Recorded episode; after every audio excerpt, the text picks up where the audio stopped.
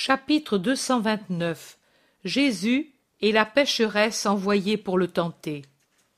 Les peuples pris en masse, les hommes pris en particulier, sont toujours un peu enfants et un peu sauvages, ou du moins primitifs, très sensibles par conséquent à tout ce qui sent la nouveauté, l'extraordinaire, et résonne comme une fête.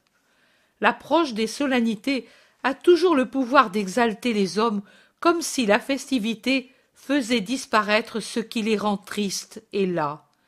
Dès l'approche d'une fête, un je ne sais quoi d'entrain, de légère exaltation, frappe tout le monde, comme si cette approche ressemblait au tam-tam des sauvages dans leurs fêtes idolâtres ou leurs entreprises belliqueuses. Et les apôtres aussi, à l'approche des enseignis, sont dans cet état d'euphorie, bavards, joyeux, ils se mettent à faire des projets, à rappeler les fêtes passées. Un peu de mélancolie marque les conversations, mais ensuite l'air de fête les reprend et les pousse à agir pour que tout soit beau pendant la festivité. Les lampes dans la maison de Jean sont-elles peu nombreuses? Oh, la maison de Thomas à Rama en est pleine, et Thomas part pour Rama pour prendre des lampes. L'huile n'est pas abondante? Oh, Élise a beaucoup d'huile à Bethsure, et elle l'offre. Et André et Jean vont à Bethsure pour prendre l'huile. Pour cuire les foisses, il faut un feu doux de brindilles. Voici les deux Jacques qui s'en vont par les monts pour en ramasser. Il semble qu'il y ait peu de farine, d'orge et de miel pour les plats rituels. Et que fait-elle à Jérusalem, Nick, qui s'est presque offensé de ce qu'on ne lui demande jamais rien si ce n'est pour donner de son miel blond, de la farine et de l'orge de son beau domaine Et Pierre et Simon le Zélote s'en vont chez Nick, alors que Jude d'Alphée aide Élise à embellir la maison. Et c'est jusqu'au vieux Barthélemy qui partage la commune allégresse et, avec Philippe, donne une bonne couche de chaud à la cuisine enfumée pour la rendre plus gaie. Judas Iscariote se réserve la partie décorative et ne cesse de revenir avec des branches de Saint-Père Vivens, odorantes et garnies de baies, et il les dispose avec grâce sur les étagères et autour du manteau du foyer. Et la veille des enseignies, la maisonnette semble préparée pour accueillir une épouse, tant elle est changée, avec sa brillante vaisselle de cuivre, ses lampes claires comme le soleil, ses rameaux joyeux sur les murs blanchis, alors que l'odeur du pain et des foisses se répand dans l'air déjà parfumé par les rameaux coupés. Jésus laisse faire. Il paraît si loin de tous, très pensif, triste même. Il répond à ceux qui l'interrogent en demandant, par la question qu'il pose, un compliment pour ce qu'ils ont fait. Ce sont ces questions qui me permettent de reconstituer les travaux faits par les disciples avec leurs remarques.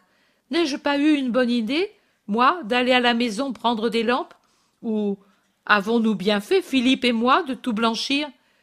C'est clair et gai, et cela semble plus grand. Ou encore Tu vois, maître, Élise est contente, il lui semble être dans sa maison du temps de ses fils. Aujourd'hui, elle chantait en mettant son huile dans les lampes et en pétrissant son miel dans la farine et en le délayant dans le lait pour l'orge. Et encore, que Elchias dise ce qu'il veut, mais un peu de verdure, cela fait bien. Au fond, si le Créateur a fait les branchages, c'est pour que nous nous en servions, n'est-ce pas? Tout cela me permet de reconstituer le travail fait par chacun. Mais si Jésus répond aussi à ces questions qui supposent un désir de louange, sa pensée est absente, et cela se voit. Le soir tombe, après les derniers saluts des habitants qui, avant de s'enfermer dans leur maison, passent la tête dans la cuisine pour saluer le maître, le silence s'établit dans nos baies. C'est l'heure du souper, et c'est déjà l'heure du repos pour les enfants et pour les vieillards, pour tous ceux que la maladie ou l'âge rend délicats. Ce doit être l'usage de faire des cadeaux pour les enseigner. Je vois en effet qu'à peine le vieux Jean s'est retiré dans sa petite pièce près de la cuisine, Élise et les apôtres se mettent à finir l'une un vêtement, les autres des objets utiles taillés dans le bois, et un rideau enfilé avec des ficelles teintes en rouge, vert, jaune et indigo, travail spécial des pêcheurs. Thomas, Mathieu, Barthélemy et le zélote s'occupent à regarder. Voilà, j'ai fini, dit Élise en se levant et en secouant le vêtement pour le débarrasser des fils qui pouvaient y rester. Cela lui tiendra chaud, pauvre vieux, dit Pierre en palpant l'étoffe. Et nous, les hommes, sans les femmes, nous sommes vraiment malheureux. Je me demande, sans toi, à quoi nous serions réduits après des mois d'absence de la maison. Je suis capable de faire cela, mais s'il fallait accrocher une boucle. Barthélemy dit. Tu as été rapide aussi. Tu ressembles à mon épouse. Moi aussi j'ai fini. Le bois était bon, facile à découper et en même temps résistant, dit Jude Thaddée en déposant sur la table sombre une boîte pouvant servir au sel ou aux épices. Jacques d'Alphée dit Mon travail, au contraire, est encore inachevé. Il y a une veine dure qui ne veut pas se laisser travailler. Peut-être je ne vais pas réussir le travail. Je le regrette. C'était beau ces veines sombres sur le bois plus clair. Regarde, Jésus, ne rappellent-elles pas des sommets de montagnes peints sur du bois? Et il montre une espèce de vase dont je ne sais pas à quel usage il peut être destiné, d'une forme vraiment belle, avec un couvercle à coupole et des veines gracieuses sur la panse et le couvercle, mais c'est justement sur le couvercle, près du pommeau de prise, que le bois résiste avec opiniâtreté. Insiste, insiste, tu y arriveras. Chauffe le fer au rouge, tu attaqueras la fibre et tu réussiras. Une fois enlevée la première couche, répond Jésus qui a observé. Matthieu demande Mais ne va-t-il pas s'abîmer avec le feu? Non, s'il s'en sert habilement, et du reste, ou ce moyen, ou tout jeter? Jacques chauffe le poinçon coupant, puis approche la pointe rouge du point résistant. Odeur de bois brûlé. Assez. Maintenant travaille et tu vas réussir, dit Jésus. Et il aide son cousin en tenant le couvercle serré comme dans un étau. Deux fois la lame glisse et effleure les doigts de Jésus. Enlève ta main, frère, je ne voudrais pas te blesser, dit Jacques d'Alphée. Mais Jésus continue de tenir le vase. La troisième fois, le ciseau fait saigner le pouce de Jésus. Voilà, tu vois, tu t'es fait mal. Fais-moi voir. Ce n'est rien. Deux gouttes de sang, répond Jésus en secouant son doigt pour que tombe le sang qui coule de la coupure. Essuie plutôt le couvercle il est resté taché, ajoute-t-il ensuite. Non, laissez-le, il est précieux ainsi. Essuie ici ton doigt, maître, ici, à mon voile. Ton sang, sang béni, dit Élise, et elle enveloppe la main dans le lin de son voile. Le couvercle, cause de tant de malheur, est vaincu. La rayure est achevée. Le zélote commente. Il voulait d'abord faire du mal. Oui, et ensuite il s'est laissé faire, bois têtu, dit Thomas. Simon le zélote observe. Par le fer, le feu et la douleur. Cela semble une des phrases chères aux Romains. À moi, je ne sais pourquoi, cela me rappelle les prophètes en certains points. Nous aussi, nous sommes du bois têtu, et faudra-t-il le faire, le feu et la douleur, pour nous rendre bons? demande Barthélemy. En vérité, il les faudra, et cela ne servira pas encore. Moi, je travaille avec le feu et avec ma douleur, mais tous les cœurs ne savent pas imiter ce bois. Silence. Dehors il y a quelqu'un. C'est un bruit de pas. Ils écoutent. On n'entend rien. Peut-être le vent, maître. Il y a des feuilles sèches dans le jardin. Non, c'étaient des pas. Quelque animal nocturne, Moi, je n'entends rien. Ni moi. Ni moi. Jésus écoute. Il paraît écouter. Puis il lève son visage et fixe Judas de Kériote, qui lui aussi écoute, écoute de toutes ses oreilles plus que les autres. Il le regarde si fixement que Judas demande Pourquoi me regardes-tu ainsi, maître? Mais il n'y a pas de réponse, car une main frappe à la porte. Des quatorze visages que la lampe éclaire, seul celui de Jésus reste ce qu'il était. Les autres changent de couleur. Ouvrez, ouvre, Judas de Kériote. Moi, non, je n'ouvre pas. Ce pourraient être des malfaiteurs venus exprès pendant la nuit. Qu'il n'arrive pas que je te nuise.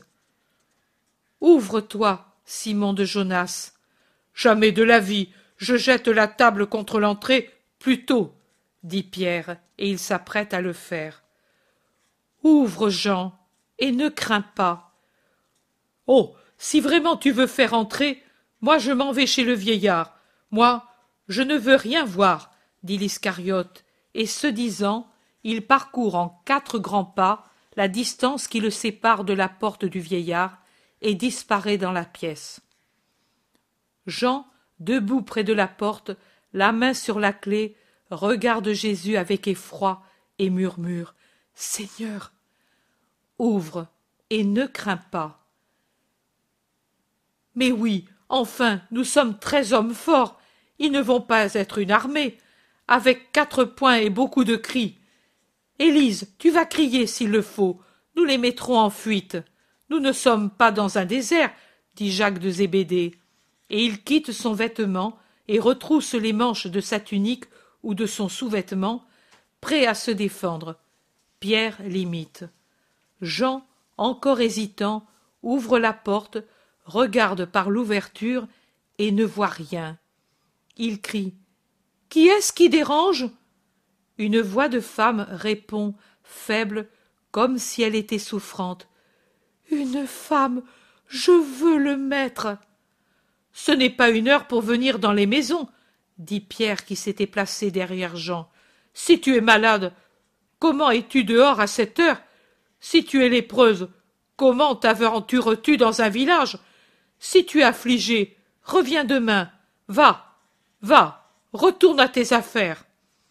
Oh. Par pitié. Je suis seule sur la route. J'ai froid, j'ai faim, et je suis malheureuse.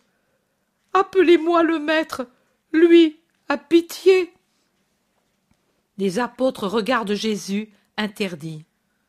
Jésus est très sévère et se tait. Il referme la porte. Philippe intervient. Que fait-on, maître? Nous lui donnons au moins un peu de pain. Il n'y a pas de place. Il faudra aller dans les maisons avec une inconnue. Attends, moi je vais voir, dit Barthélemy en saisissant une lampe pour y voir clair. Il n'est pas nécessaire que tu y ailles. La femme n'a ni faim ni froid, et elle sait très bien où aller. Elle n'a pas peur de la nuit mais c'est une malheureuse, bien qu'elle ne soit ni malade ni lépreuse. C'est une prostituée, et elle vient pour me tenter. Je vous en dis tant pour que vous sachiez que je sais, pour que vous vous persuadiez que je sais. Et je vous dis encore qu'elle ne vient pas par un caprice personnel, mais elle vient parce qu'elle est payée pour venir.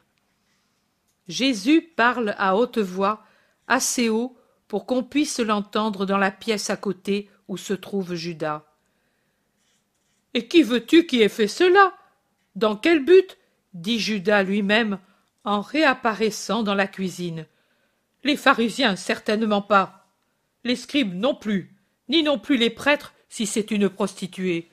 Et je ne crois pas que les Hérodiens soient assez rancunier pour se donner certains ennuis pour. Et je ne sais pas non plus pourquoi. Le pourquoi, je te le dis, moi, pour pouvoir arriver à dire que je suis un pécheur, quelqu'un qui a des relations avec les pécheresses publiques, et tu sais autant que moi qu'il en est ainsi.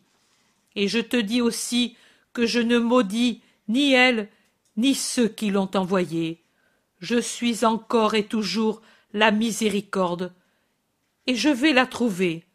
Si tu juges bon venir avec moi, viens donc, je vais la trouver, car c'est vraiment une malheureuse. Elle dit qu'elle l'est, croyant dire un mensonge, car elle est jeune, belle et bien payée, saine et contente de sa vie infâme. Mais elle est malheureuse. C'est l'unique vérité qu'elle dit parmi tant de mensonges. Précède-moi et assiste à l'entretien. Moi, non, je n'y assiste pas. Pourquoi devrais-je le faire? Afin de témoigner à ceux qui t'interrogent. Et qui veux-tu qui m'interroge?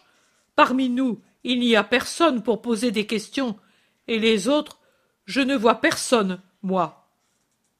Obéis. Passe devant. Non, je ne veux pas obéir en cela, et tu ne peux m'obliger à approcher une courtisane. Euh, qu'es-tu, le grand prêtre? J'y vais, moi, maître, et sans peur que je prenne quoi que ce soit, dit Pierre. Non, je vais seul. Ouvre. Jésus sort dans le jardin. Dans le noir absolu d'une nuit encore sans lune, on ne voit rien.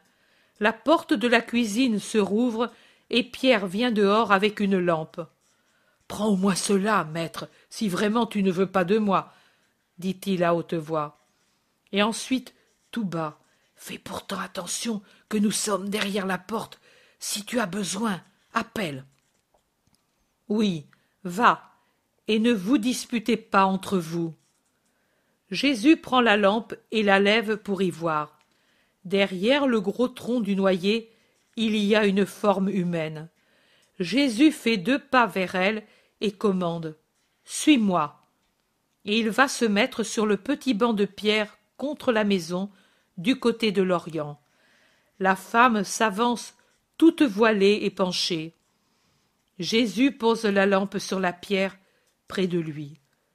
Parle.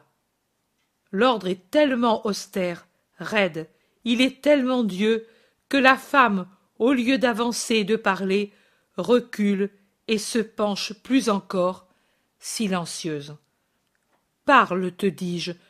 Tu m'as demandé, je suis venu. Parle, dit-il avec une nuance de douceur dans la voix. Silence. Alors c'est moi qui parle. Je te demande pourquoi me hais-tu tant, au point de servir ceux qui veulent ma ruine et y rêvent de toutes les manières et en cherchent tous les moyens possibles? Réponds. Quel mal t'ai-je fait, ô malheureuse? Quel mal t'a fait l'homme qui, même dans son cœur, ne t'a pas méprisé pour la vie infâme que tu mènes? Quoi?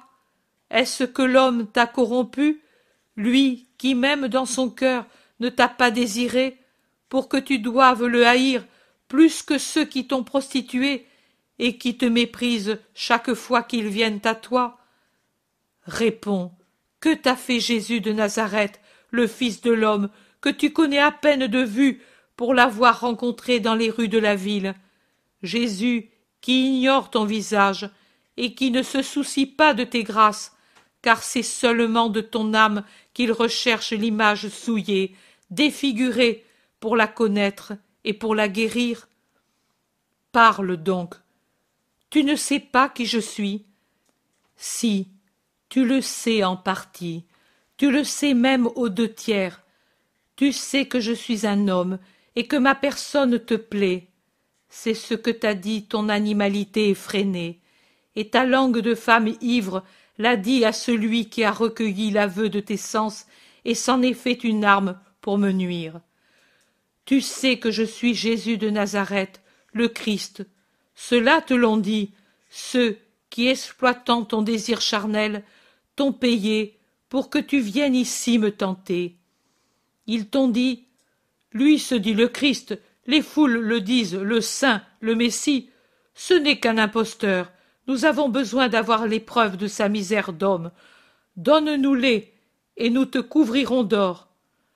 Toi, par un reste de justice, le dernier reste du trésor de justice que Dieu avait mis dans ta chair avec l'âme, et que tu as brisé et dispersé, tu ne voulais pas me faire de mal, parce que, à ta manière, tu m'aimais.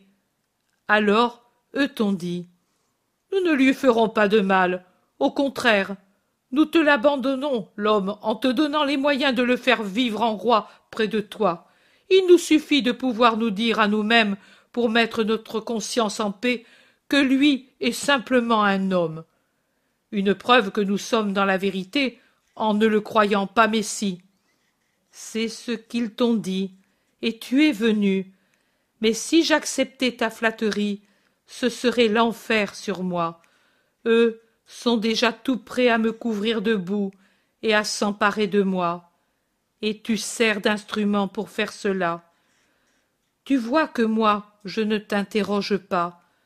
Je parle parce que je sais, sans avoir besoin de demander. Mais si tu sais ces deux choses, la troisième, tu ne la sais pas. Tu ne sais pas qui je suis, excepté que je suis homme et Jésus. Tu vois l'homme. Les autres te disent C'est le Nazaréen. Mais moi je vais te dire qui je suis. Je suis le Rédempteur. Pour racheter, je dois être sans péché. Ma possible sensualité d'homme, regarde comme je l'ai foulée aux pieds.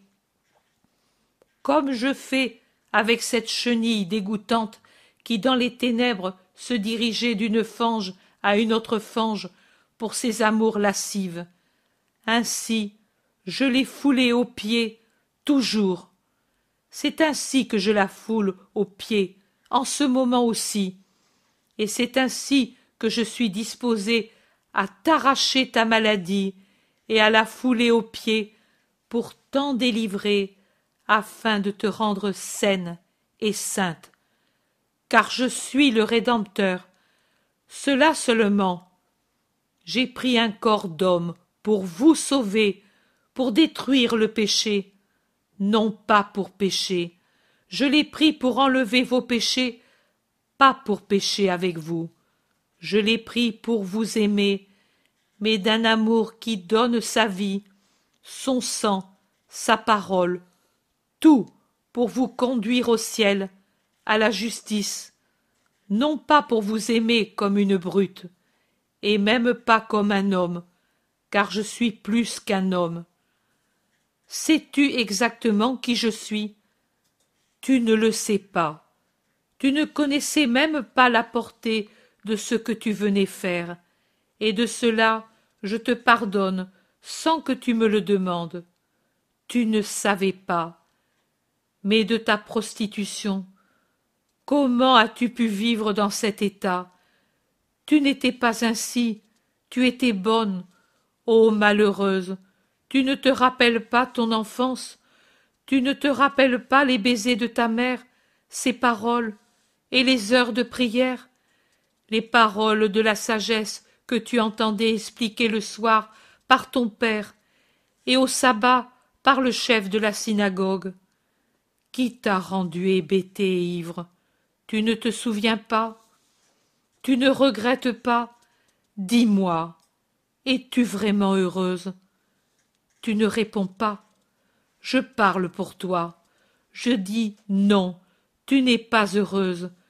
Quand tu te réveilles, tu trouves à ton chevet ta honte pour te donner le premier tour quotidien de torture. Et la voix de ta conscience te crie son reproche pendant que tu te coiffes et te parfume pour plaire. Et tu sens une odeur infâme dans les essences les plus fines et les mets les plus rares te donnent la nausée. Et tes colliers te pèsent comme une chaîne, ce qu'ils sont.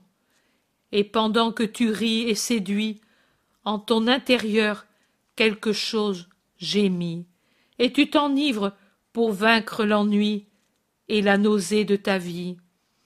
Et tu es ce que tu dis aimer pour en tirer profit, et tu te maudis toi-même, et ton sommeil est lourd de cauchemars, et la pensée de ta mère est une épée dans ton cœur, et la malédiction de ton père ne te laisse pas en paix. Et puis, ce sont les offenses de ceux que tu rencontres, les cruautés de ceux qui usent de toi sans pitié jamais. Tu es une marchandise, tu t'es vendu. La marchandise, une fois acquise, on en use comme on veut, on la déchire, on la consume, on la foule aux pieds, on lui crache dessus. C'est le droit de l'acquéreur. Tu ne peux te révolter. Et elle te rend heureuse, cette situation Non, tu es désespéré, tu es enchaîné, tu es torturé. Sur la terre tu es une loque dégoûtante que chacun peut fouler aux pieds. Si en une heure de peine tu essaies de trouver du réconfort en élevant ton esprit vers Dieu, tu sens la colère de Dieu sur toi, prostituée, et le ciel fermé plus encore que pour Adam. Si tu te sens mal, tu as la terreur de mourir, car tu connais ton sort. C'est pour toi l'abîme. Jésus dit à la femme. Ô malheureuse, et cela ne te suffisait pas encore? Tu voudrais, à la chaîne de tes fautes, unir celle d'être la ruine du Fils de l'homme, de celui qui t'aime, du seul qui t'aime, car c'est aussi pour ton âme qu'il s'est revêtu de chair. Je pourrais te sauver si tu le voulais. Sur l'abîme de ton abjection se penche l'abîme de la sainteté miséricordieuse, et elle attend de toi un désir de salut pour te tirer de l'abîme de ta souillure. Tu penses en ton cœur qu'il est impossible que Dieu te pardonne. Tu tires le fond de cette pensée que tu as de la comparaison avec le monde qui ne te pardonne pas d'être la prostituée. Mais Dieu n'est pas le monde, Dieu est bonté, Dieu est pardon, Dieu est amour. Tu es venu vers moi, payé pour me nuire. En vérité, je te dis que le Créateur, pour sauver une créature, peut tourner en bien même ce qui est mal. Et si tu le veux, c'est en bien que se changera ta venue vers moi. N'aie pas honte de ton Sauveur, n'aie pas honte de lui montrer ton cœur nu. Même si tu veux le cacher, il le voit, et pleure sur lui. Pleure, aime. N'aie pas honte de te repentir, sois audacieuse dans le repentir comme tu l'as été dans la faute. Tu n'es pas la première prostituée qui pleure à mes pieds et que je ramène à la justice. Je n'ai jamais chassé une créature si coupable qu'elle fût. J'ai cherché au contraire à l'attirer et à la sauver. C'est ma mission. Ne me fais pas horreur l'état d'un cœur. Je connais Satan et ses œuvres.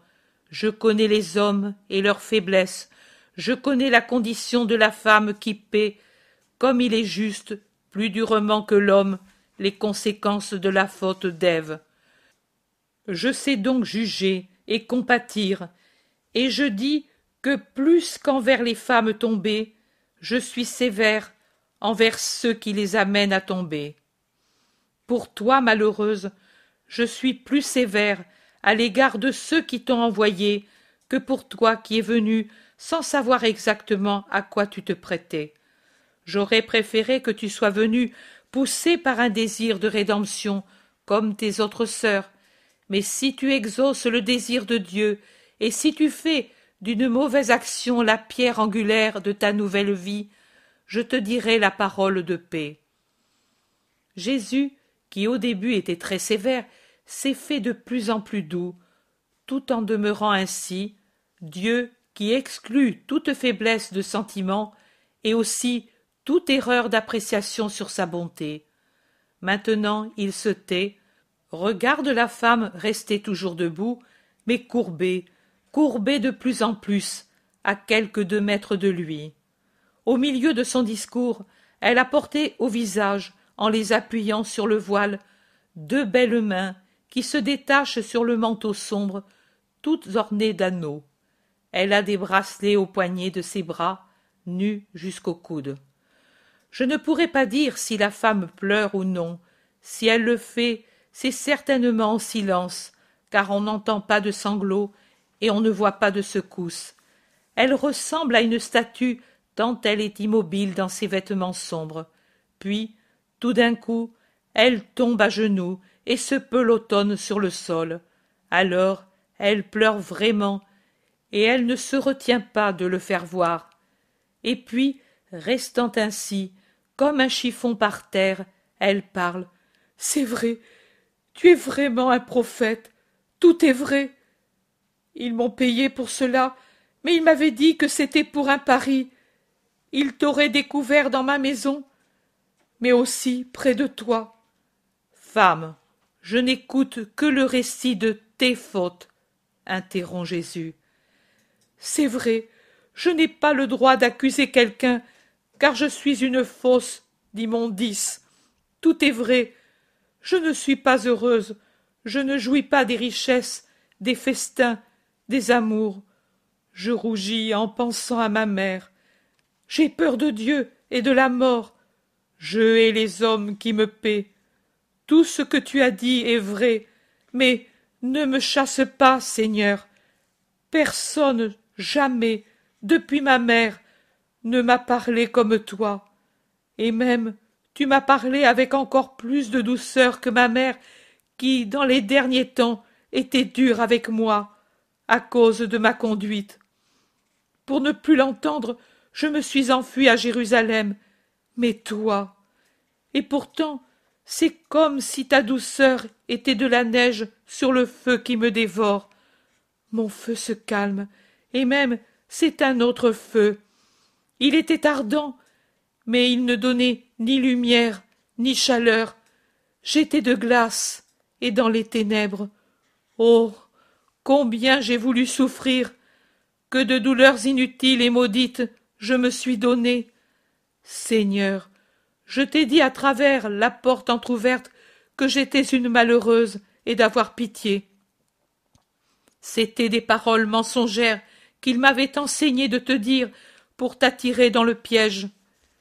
Il m'avait dit qu'ensuite ma beauté aurait fait le reste.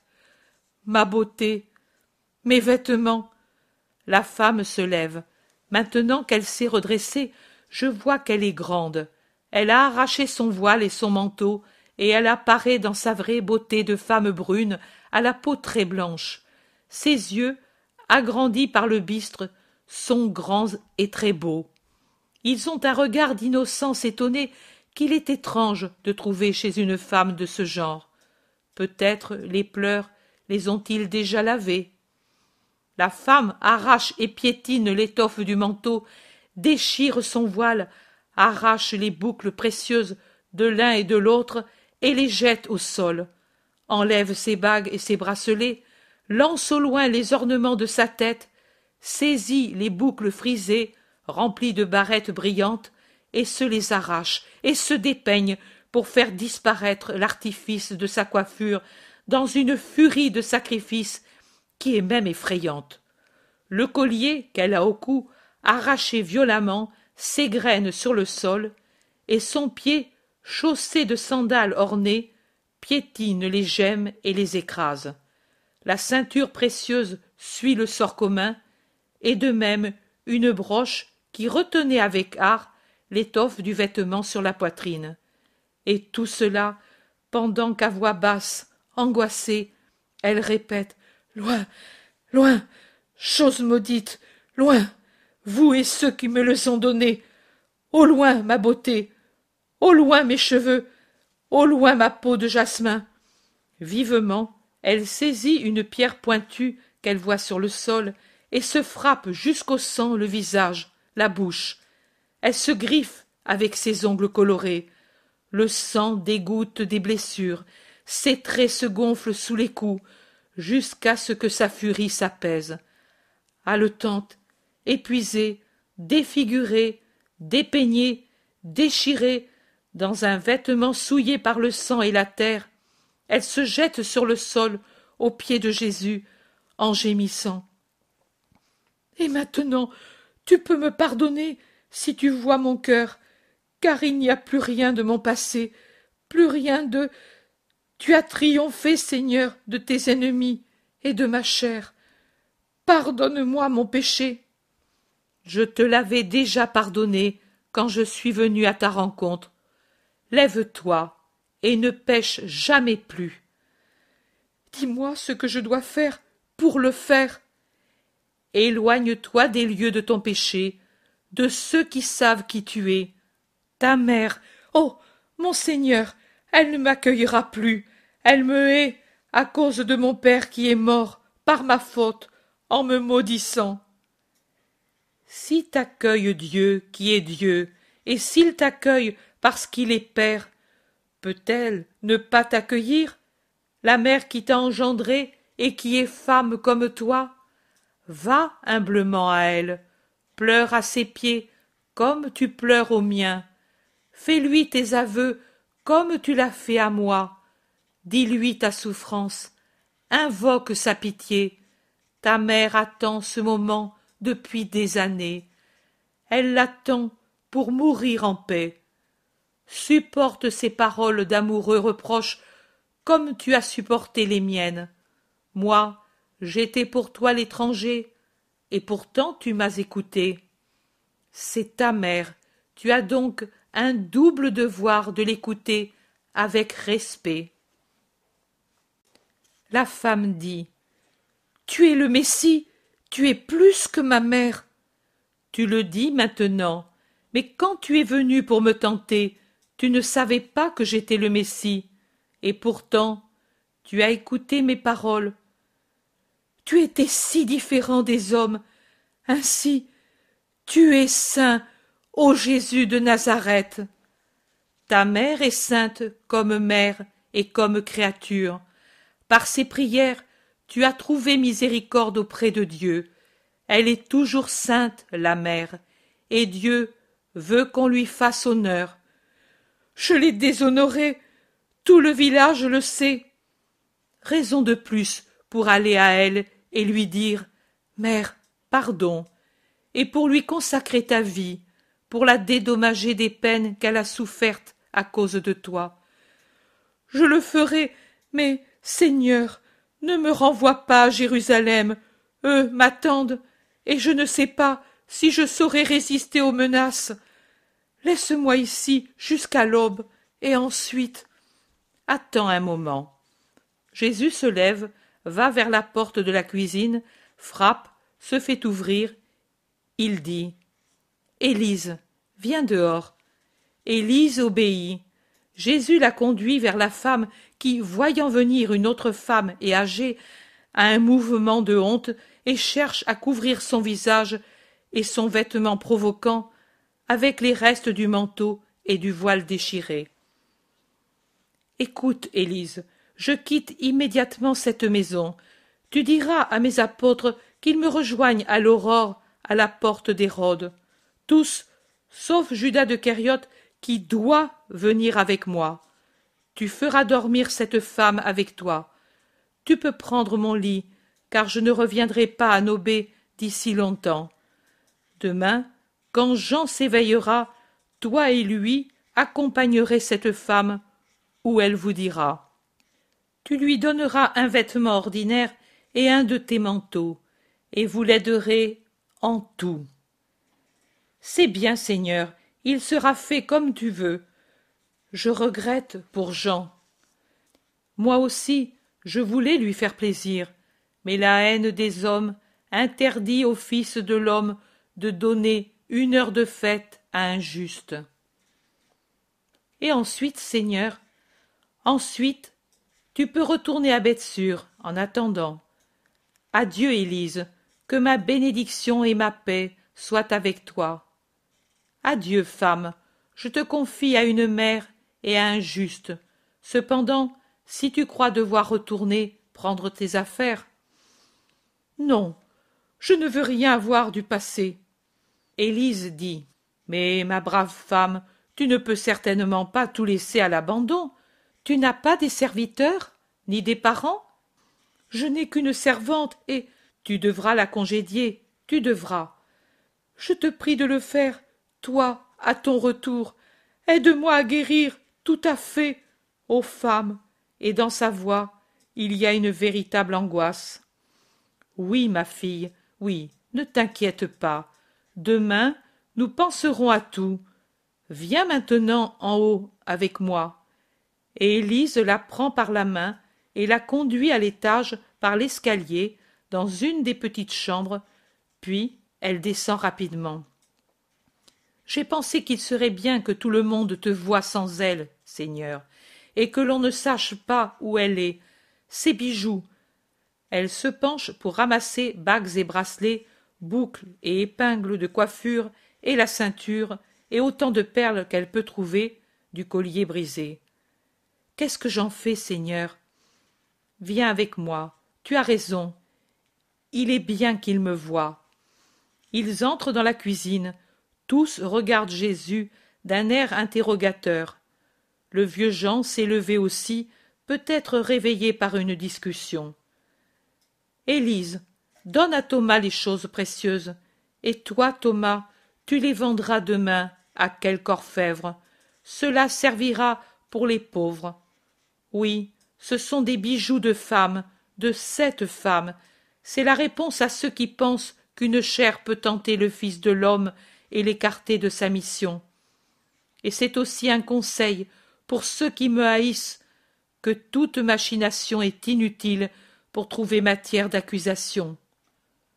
Jean, Élise te dira ce que tu dois faire. Je te bénis. Le vieillard affligé. Tu me quittes, Seigneur? Je le dois. Adieu. Que la paix soit avec toi. Il se tourne vers les apôtres. Allez vous reposer. Tous, sauf Judas de Cariote qui vient avec moi. Mais où? Il fait nuit, objecte Judas. Priez, cela ne te fera pas de mal, à moins que tu craignes l'air de la nuit si tu le respires avec moi. Judas baisse la tête, et de mauvaise grâce il prend son manteau, pendant que Jésus prend le sien. Demain, à la porte d'Hérode, à l'aurore, nous irons au temple et. Non. Le non est unanime. Celui de Judas est le plus fort. Nous irons au temple. N'as-tu pas dit peut-être que tu les as persuadés de me laisser en paix? C'est vrai. Et alors nous irons au temple. Viens. Et il se dirige vers la sortie. Et ainsi, elle est déjà finie la fête que nous avions préparée, dit Pierre en soupirant. Finie avant de commencer, dois-tu dire, lui répond Jacques de Zébédée. Jésus est déjà sur le seuil de la porte ouverte. Il se retourne et bénit. Puis il disparaît dans la nuit. Dans la cuisine, tous sont muets. Enfin Matthieu demande à Élise. Mais qu'est-il arrivé enfin? Je ne sais pas. Il y avait une femme en pleurs, et il m'a dit ce qu'il vous a dit aussi à vous. Qui était-ce? D'où et pourquoi est-elle venue? Je ne sais pas. Bien, allons. Et tous s'en vont, sauf Mathieu et Barthélemy, qui dorment à la maison. Chapitre 230 Jésus et Judas de Kériote vers Jérusalem. L'aube éclaire l'horizon. Le bois d'olivier qui couvre la colline s'éclaire tout doucement et sort de l'ombre. Les troncs, encore dans l'ombre, sont invisibles alors que les frondaisons argentées se montrent déjà. Il semble que du brouillard se soit répandu sur la colline, mais ce n'est que la grisaille des feuillages dans la lumière incertaine du matin. Jésus est seul sous les oliviers, mais ce n'est pas le Gethsémani, car le Gethsémani est parallèle, je dirais ainsi, au Moria, alors qu'ici le Moria reste en face. Nous sommes donc au nord de Jérusalem, au-delà des tombeaux des rois. Jésus prie encore, et il ne cesse pas de le faire, même quand le gazouillis des oiseaux lui indique que le jour est venu. C'est seulement quand le premier rayon du soleil, maintenant levé, éclaire un point d'or dans l'or jusqu'à ce moment plutôt terne des coupoles du temple, qu'il se met debout, il se lève et secoue son manteau qui a des traces de terre et quelques petites feuilles sèches attachées à la lourde étoffe. Il se lisse, avec la main, la barbe et les cheveux, et puis rajuste son vêtement et sa ceinture. Il observe les brides de ses sandales, remet son manteau et descend en bas de la colline par un sentier à peine marqué entre les troncs. Peut-être se dirige-t-il vers cette maisonnette à mi-pente, du toit de laquelle monte un peu de fumée. Mais non, il tourne par un chemin plus large qui descend vers la route principale qui mène à la ville. Derrière lui, l'Iscariote dégringole la colline. Je dis dégringole car il court comme un fou pour rejoindre le maître et arrivé à portée de voix, il l'appelle. Jésus s'arrête. Judas le rejoint tout essoufflé. Maître, heureusement pour moi que j'ai pensé à venir te chercher. Tu t'en allais ainsi sans moi. Hier soir tu me disais de t'attendre dans la maison, que tu serais certainement venu. Au contraire, n'ai-je pas dit à tout le monde de m'attendre à la porte d'Hérode, à l'aurore? C'est l'aurore, et je vais à la porte d'Hérode. Oui, mais c'était pour les autres. Nous deux, nous étions ensemble. Ensemble Jésus est très sérieux. Mais oui, maître, nous sommes venus ensemble. Tu l'as voulu. Puis tu as préféré aller prier tout seul, mais j'étais disposé à venir avec toi. Anobé, tu as montré clairement qu'il ne t'était pas agréable de passer la nuit en prière avec ton maître, et je t'ai épargné de faire un acte de vertu forcé. Il n'aurait servi à rien. Le bien, il faut savoir le faire spontanément pour qu'il ait du parfum et qu'il soit fécond. Dans le cas contraire, ce n'est qu'une pantomime, et parfois c'est pire qu'une pantomime. Mais moi, pourquoi es-tu si sévère avec moi depuis quelque temps? Tu ne m'aimes plus? C'est avec plus de raison que moi je pourrais te demander. Tu ne m'aimes plus mais je ne te le demande pas, parce que cette question serait une chose inutile, et que moi, je ne fais jamais des choses inutiles. Eh, bien sûr, car tu sais bien que je t'aime. Je voudrais le savoir, Judas de Kériote, et je voudrais pouvoir te dire Je sais que tu m'aimes, mais de même que je ne fais jamais de choses inutiles, ainsi je ne dis jamais de paroles fausses. Je ne te dis donc pas que je sais que tu m'aimes. Mais comment, maître, je ne t'aime pas. Je ne travaille pas pour toi. Peux-tu en douter? Cela m'afflige. Moi, qui dès que je comprends qu'une chose t'afflige, je ne la fais plus, et je veille pour qu'elle ne soit pas faite. Regarde, j'ai compris qu'il te déplaisait que je sorte la nuit. Je ne suis plus sorti. J'ai compris que te fatiguaient exagérément les discussions de tes adversaires. Je suis allé, et on ne m'a pas épargné les offenses, leur dire d'y renoncer, et tu vois que tu n'as plus été importuné, et j'espère que tu ne le seras pas non plus au temple. Tu n'es pas juste, maître, avec le pauvre Judas. Tu es le premier parmi ceux qui me suivent à me taxer d'injustice. Oh. Pardon, mais tes paroles, ta sévérité, m'affligent tellement que je ne sais plus réfléchir. Cela m'affole, crois le. Allons. Ma paix, faisons la paix entre nous. Je veux être avec toi, comme si je n'étais qu'un avec toi, ensemble, toujours. Autrefois nous l'étions, mais maintenant Dis-moi, Judas, quand donc le sommes-nous? Oh, encore cette nuit-là, ou encore parce que je ne suis pas venu avec toi à Bethabara. Mais tu sais pourquoi je ne suis pas venu? Pour ton bien. Et cette nuit-là, je suis un homme jeune, Seigneur, mais à part ces moments où, je l'avoue, je puis m'être trompé, et même certainement où je me suis trompé, je suis toujours près de toi. Ce n'est pas du voisinage corporel que je parle, mais du voisinage spirituel, de celui de la pensée et du cœur. Tu es loin, Judas, de ton Sauveur, et tu t'en éloignes de plus en plus. Voilà. Pour moi, tous les reproches, et pourtant, tu vois avec quelle humilité je les reçois. Je t'ai dit renvoie-moi. Tu m'as retenu. Et alors, que veux-tu de moi? Ce que je veux. Je voudrais ne pas avoir pris inutilement une chair pour toi. C'est cela que je voudrais. Mais désormais, tu appartiens à un autre père, à un autre pays. Tu parles une autre langue. Oh. Que faire, mon père, pour purifier le temple profané de celui qui est ton fils et mon frère? Jésus pleure, très pâle, en parlant à son père. Judas aussi prend un visage terreux et s'écarte un peu en silence. Jésus le dépasse de quelques pas et descend, la tête penchée, enfermé dans sa douleur.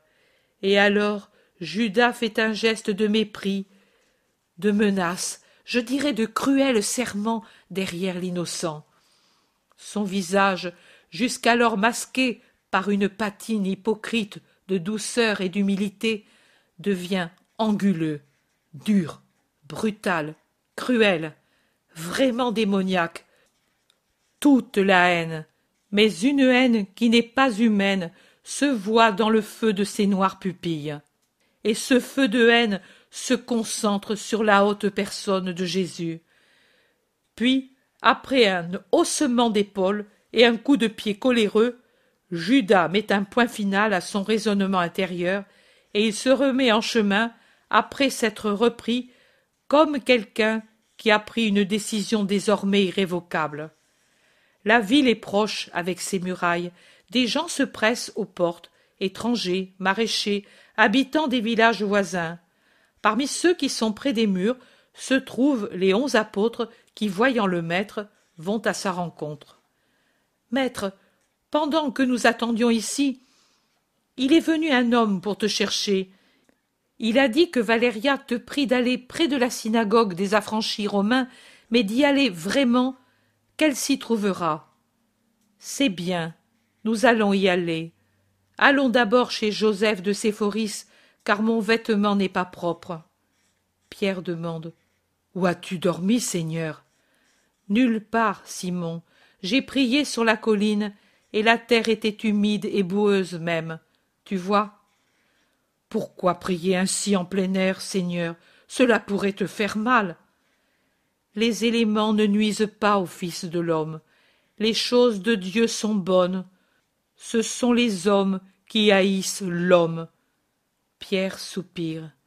Il s'éloigne vers la maison du Galiléen, suivi par les autres.